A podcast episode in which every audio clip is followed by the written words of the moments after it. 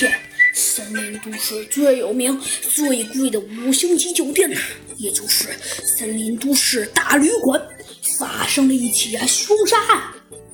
死者好像是一个叫做什么丽莎小姐的。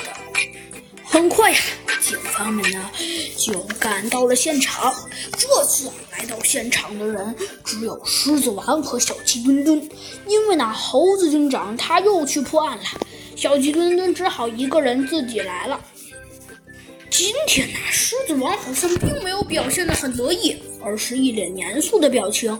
小鸡墩墩觉得很奇怪，他拍了一下，呃，他拍了一下，呃，咱们的，咱们的那位，咱们的这位，呃，这位。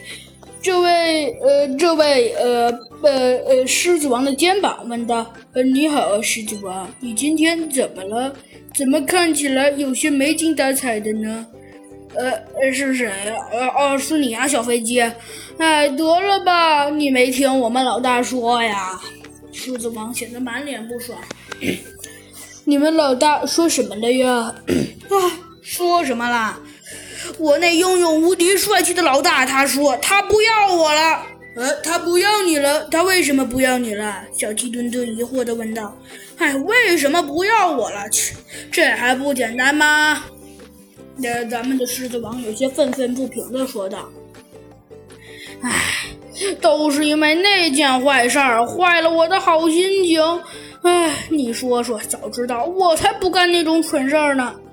怎么了？是呃，是这样子的，一天你知道，呃，我我是我是那个的，我是我的那个英勇无敌、帅气无比的老大的手下，对吧？